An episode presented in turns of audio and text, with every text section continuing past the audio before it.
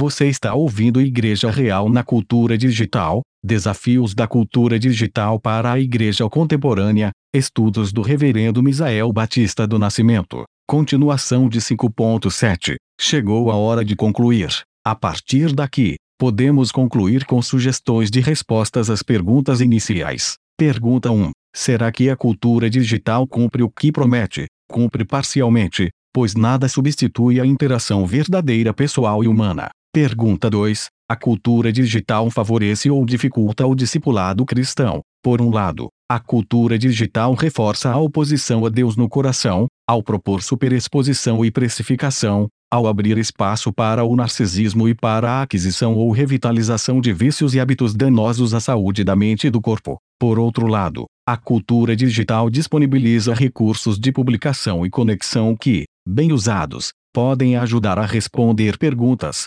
organizar atividades e ajudar na aproximação, evangelização e discipulado cristão. Pergunta 3. Os cristãos devem fugir da cultura digital ou funcionar dentro dela? Esta questão já foi respondida no final do estudo anterior.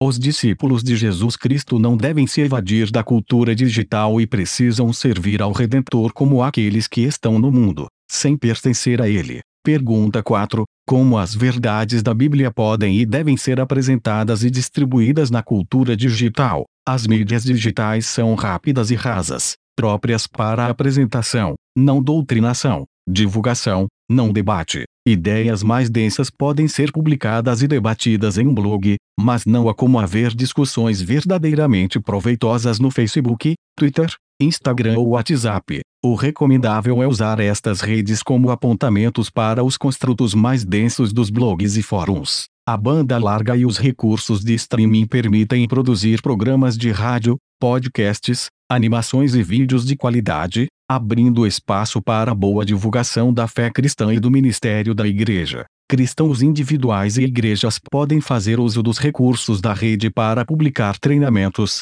apostilas, livros digitais e outros recursos. Obreiros e igrejas isoladas ou com poucos recursos podem fazer uso de tais soluções para a evangelização e edificação local. Tudo isso, porém, sem subscrever o credo de superexposição, precificação e autoexploração, sem mergulhar na rede a ponto de desconsiderar, empobrecer ou distorcer as responsabilidades, relações e atividades humanas cotidianas necessárias no mundo de Deus. Tudo isso sem alterar a noção de quem somos em Cristo, discípulos e discipuladores reais e não meros influenciadores digitais. Um influenciador cria tendências e manipula comportamentos, enquanto um evangelista e discipulador, na dependência e poder do Espírito Santo, ensina a palavra de Deus que pode mudar corações e, por conseguinte, destinos eternos. Talvez as tecnologias digitais tenham de ser usadas até o ponto da ruptura aguardada escatologicamente, pois não é insano prever, como resultado de sua imbricação, o estado de coisas apontado em Apocalipse 13, versículo 17, uma sociedade monitorada por um sistema único, em que ninguém consegue comprar ou vender, senão aquele que tem a marca, o nome da besta ou o número do seu nome. Se isso será assim ou não, teremos de esperar para ver, ou, retornando ao dito de Marshall McLuhan, se a projeção da consciência, já antiga aspiração dos anunciantes para produtos específicos, será ou não uma boa coisa, é uma questão aberta às mais variadas soluções. Nesse interim, entre o agora e a consumação do século, a Igreja pode prosseguir demonstrando autenticidade de fé e amor, apresentando uma realidade consistente com os mandatos bíblicos. De certo modo abalado pelo cansaço fomentado pela cultura digital, Bin Churran evoca uma transformação, como segue. No mundo de hoje, tudo se transformou numa grande e única loja comercial.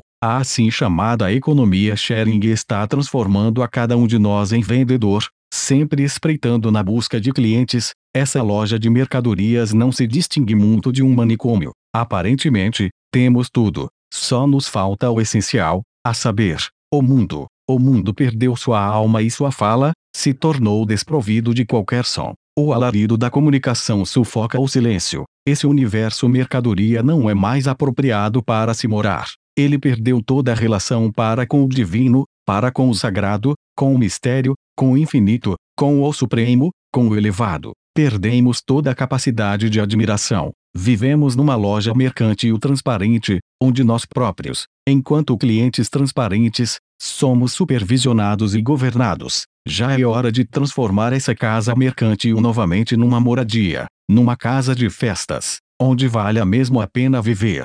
Eis a oportunidade para o testemunho cristão. Pelo discipulado, informamos sobre Deus que, somente pela graça, nos reconcilia com Ele por meio de Jesus Cristo, no poder do Espírito Santo, ligados a Deus, podemos não apenas desfrutar, mas trabalhar para fazer do mundo um lugar habitável, vivendo como igreja real na cultura digital. Muito obrigado por ouvir este audiolivro.